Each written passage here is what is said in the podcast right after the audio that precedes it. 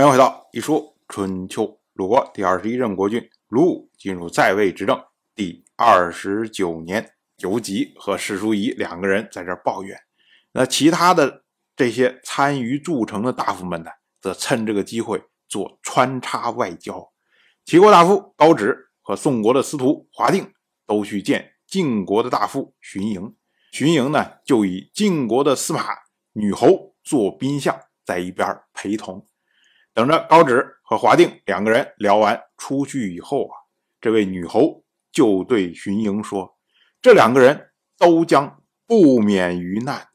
高止专横，华定奢侈，都是使家族灭亡的人物啊！”哎，荀盈一听说这是什么意思啊？然后就问说：“您这个话怎么讲呢？”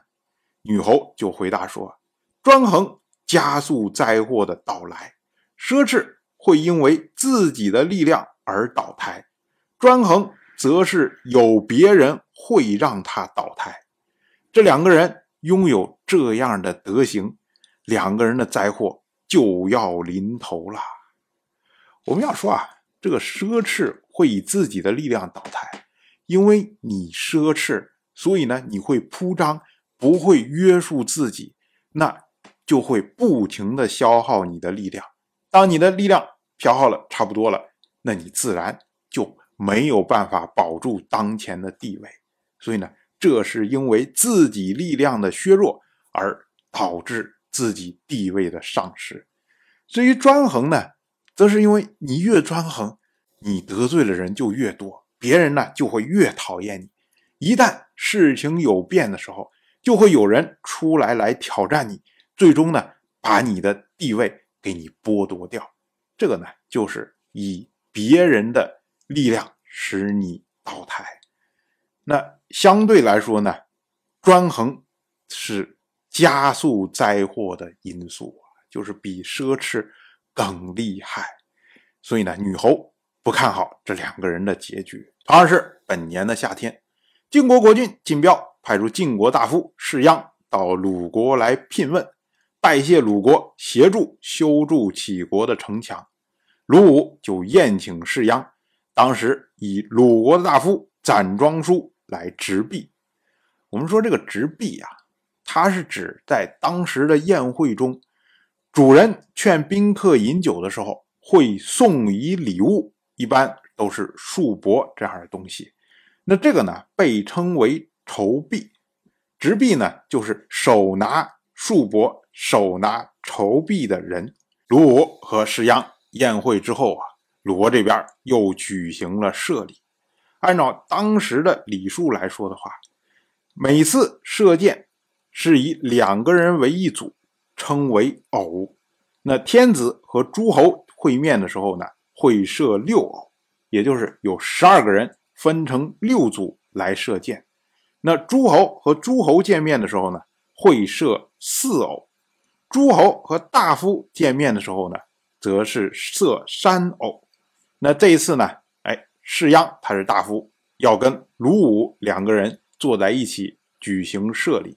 这个是诸侯和卿大夫会面，所以呢，社礼需要六个人分成三组来完成。结果鲁国这边公室家臣之中，善射的人凑不齐六个。所以不得不从卿大夫家臣中挑选，就卿大夫的家臣斩瑕、斩玉父为一组，公室的家臣公姑少伯、仲言庄叔为一组，征古父党叔为一组。这是凑够六个人才完成了设立。我们要说啊，以当时的地位来说，除了这些霸主之外，就轮得上像鲁国这样的国家。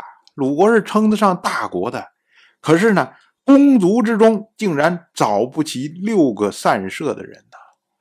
我们就知道啊，从之前季氏三分公室之后啊，公室的卑微，没有人才，没有力量，已经到了如此的地步。同样是本年的夏天，晋国国君晋彪又派出晋国的司马女侯来到鲁国。重新划定鲁杞之间的边界。那按照晋彪的想法呢，就是让鲁国归还所有占领齐国的土地。可是呢，最终谈判下来之后，鲁国没有全部归还，就是归还了一部分。晋彪的母亲晋道夫人对这件事情非常的生气，她说啊，女侯办事不力，如果先君地下有知，一定不赞成这么着干。那晋道夫人的意思就是说，我们晋国这边面子已经给你鲁国了，让你归还土地，你就全部归还嘛，你还给我们讨价还价，还一部分，这算什么意思啊？当然呢，晋道夫人因为她是杞国人。所以呢，说话都是站在杞国的立场上。那晋彪哎，听了母亲这么着说，他就转而告诉了女侯，哎，说你看看这夫人不满意呀。女侯就回答说：虞、国、交、华、霍、阳、韩、魏都是姬姓。晋国有如今的版图，如果不是吞并小国，从哪儿得来的？从晋称、晋鬼珠以下，各个国家兼并太多了，谁又能够重新划界呢？齐国不过是夏王朝的残余，而且接近东夷，使用夷礼；鲁国是周公的后人，而且与晋国和睦，用齐国的土地来分封鲁国还可以。如今呢，却要用鲁国的土地来。分封齐国，这不是倒行逆施吗？鲁国对晋国规定的贡品从不缺乏，玩物都按时送到，公卿大夫一个接一个来朝见，史官的记录从来没有中断过，国库没有哪个月不收到鲁国的进贡，这样已经可以了，何必还要削弱鲁国而便宜齐国呢？况且，如果先君地下有知，宁可让夫人前往，也不会用到老臣吧？女侯她的意思就是说，各个国家都是兼并的，你不能说啊，谁占了土地，然后说哪一年哪一年以前这个土地还是我的，那陈谷的烂账哪能算得清楚啊？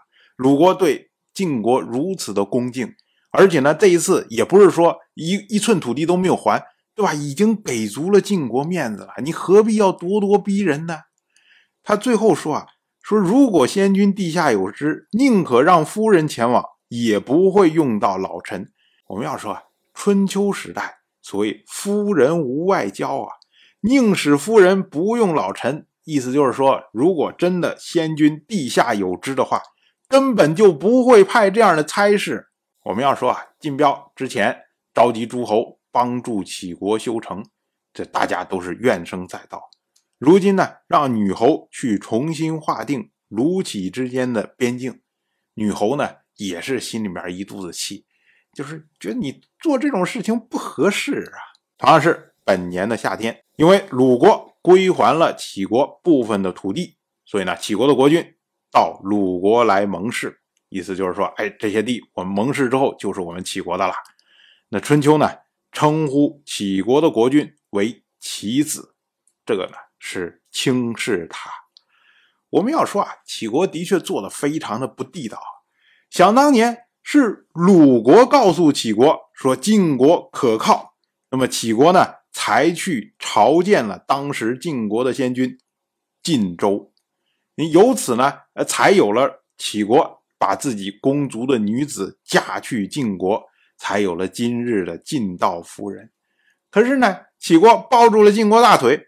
不但没有回报鲁国，反而依仗晋国刁难鲁国，所以鲁国当然对齐国非常的不满那之前呢，齐国朝见鲁国有六次，从这一次盟誓之后，就再也没有朝见的记录了。也就是说，两个国家因为这件事情就彻底闹掰了。当然，我就这么一说，您就那么一听，感谢您的。耐心陪伴。一说春秋的第一本图书《惊泽》已经正式出版，《惊泽》收录了从春秋开篇到郑国国君郑务生去世的春秋故事，加上多篇的番外回声以及年表、人物关系图、春秋经原文等辅助内容，方便大家和音频参照阅读。有兴趣的朋友，快去公众号“一说春秋”看看吧。